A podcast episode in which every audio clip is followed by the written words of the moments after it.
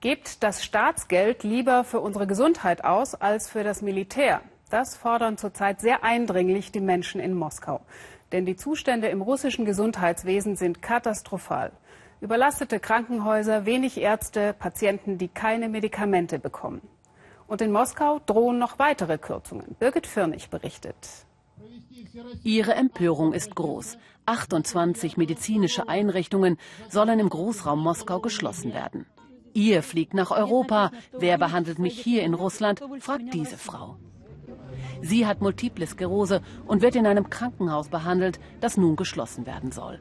Eine Folge der Ukraine-Politik, glaubt sie.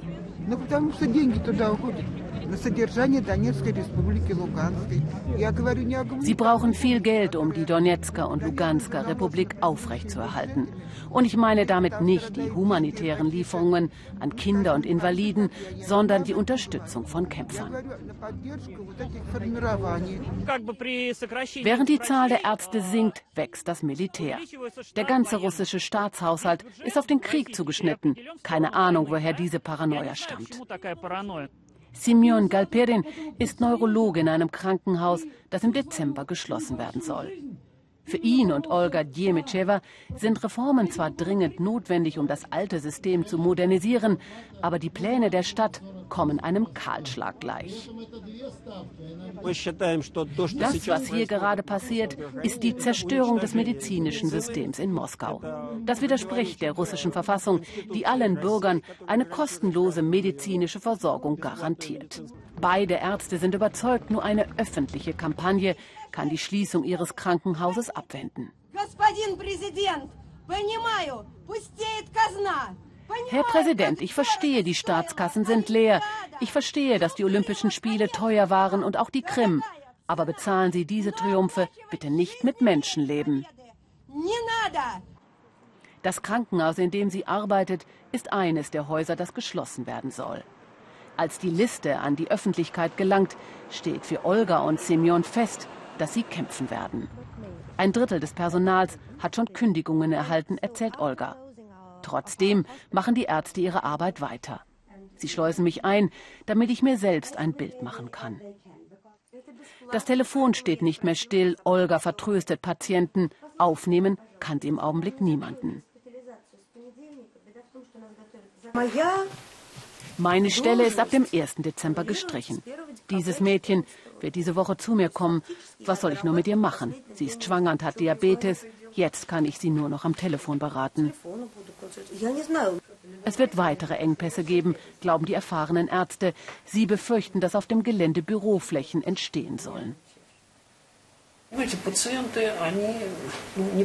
Die Patienten gehören nicht zum Kerngeschäft. Sie bringen kein Geld in den Staatshaushalt.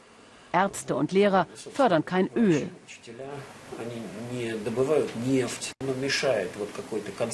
Das stört wahrscheinlich das Entwicklungskonzept der idealen utopischen Stadt, wo alle Leute glücklich und gesund sind. Früher lagen die Patienten hier oft in den Korridoren. Jetzt ist ein Teil der medizinischen Ausstattung bereits rausgeräumt worden. Wir haben kein Recht aufzugeben, meint Simeon. Wir kämpfen für die Patienten, die uns seit Jahren vertrauen. Ich kann mir eine bezahlte Behandlung überhaupt nicht leisten. Ich bin Rentnerin. Arina hat chronisches Asthma und wird seit fünf Jahren hier behandelt.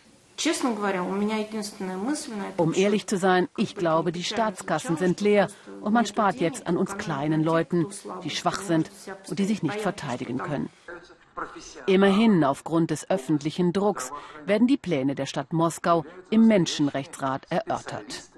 Der stellvertretende Bürgermeister muss sich den Fragen von Experten stellen.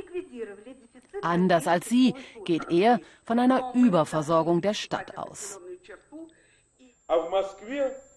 In Moskau gibt es eine enorme Zahl an Betten und Personal und wir müssen das begrenzte Budget auf die vielen Köpfe verteilen. Deshalb haben wir diese Entscheidung getroffen. Das sieht diese Gesundheitsexpertin anders. Die Stadt zerschlage das System, bevor sie Alternativen schaffe.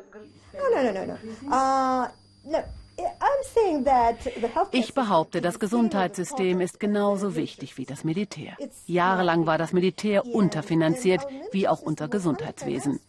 Und jetzt brauchen wir die gleichen Budgeterhöhungen für die Medizin wie in unserem Verteidigungsetat.